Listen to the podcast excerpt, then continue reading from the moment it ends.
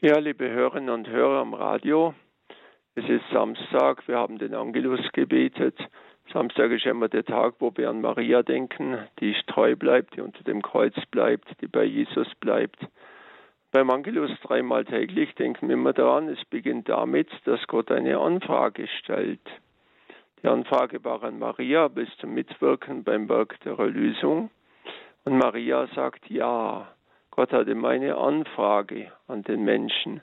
So wie am Anfang der Bibel, er fragt den Adam, Adam, wo bist denn du? Wo treibst dich denn gerade wieder rum? Und Adam muss eine Antwort geben. Maria gibt die größere Antwort. Sie sagt, sie wirft sich mit beiden Beinen sozusagen in das Ja-Wort und sie sagt, ja, das tue ich alles für dich, für dich Gott. Setze ich mich ein, sie lebt die totale Hingabe. Und das wird dreimal am Tag bewusst beim Läuten der Glocken und beim Beten des Angelus. Es beginnt damit, dass Gott eine Frage stellt und der Mensch eine Antwort beginnt, eine Antwort wagt. Und von dem an beginnt alles, was wir Heilsgeschichte nennen. Also die Initiative geht immer von Gott aus. Dann kommt die Antwort des Menschen und so wird es. Heute an diesem Samstag in der Fastenzeit bringt die Kirche das ganze lange Kapitel 15 oder fast das ganze Kapitel 15 vom heiligen Lukas, die Erzählung vom barmherzigen Vater oder vom verlorenen Sohn. Jemand, der zunächst mal seine Rechte sieht. Ich bin Sohn, deswegen habe ich Rechte. Recht auf Geld, Recht auf dieses, Recht auf jenes. Und ich will nicht mehr warten, bis der Vater endlich mal tot ist. Ich will jetzt schon alles haben.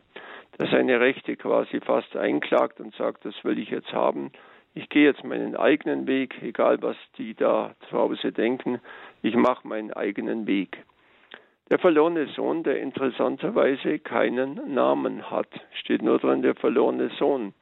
Das heißt, jeder kann sich seinen Namen da dazu denken, weil das ist eine Rolle, die eingeladen wird, wo Gott uns einlädt, sie zu übernehmen. Man kann auch sagen, die wichtigste Rolle im Leben steht des verlorenen Sohnes. Warum? Nicht so sehr der, der auf Rechte pocht und sagt, das will ich jetzt, das muss so durchgehen, dann ist alles super, dann bin ich zufrieden, sondern der, der einsieht, Moment, da habe ich einen Fehler gemacht, da muss ich umkehren, da muss ich mich ändern.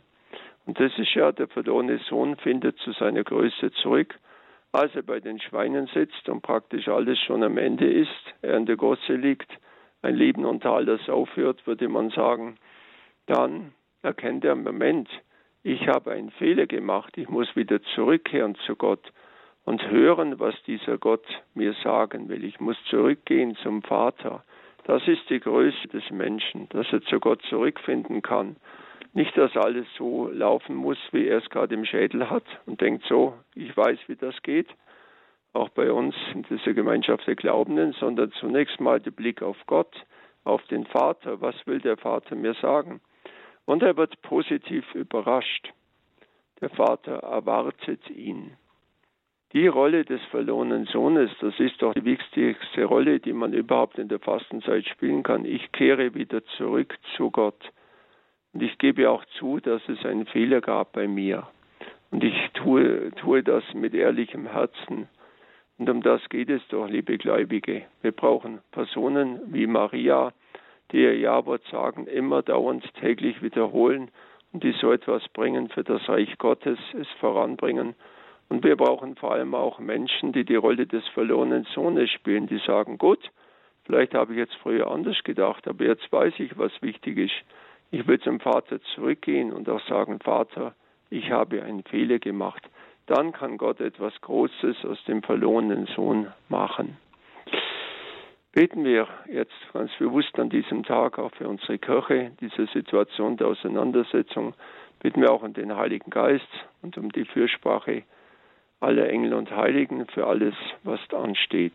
Der Herr sei mit euch. Und mit deinem Geiste. So segnen und behüte euch alle, der dreifaltige Gott, der Vater, der Sohn und der Heilige Geist. Amen. Gelobt sei Jesus Christus. In Ewigkeit. Amen.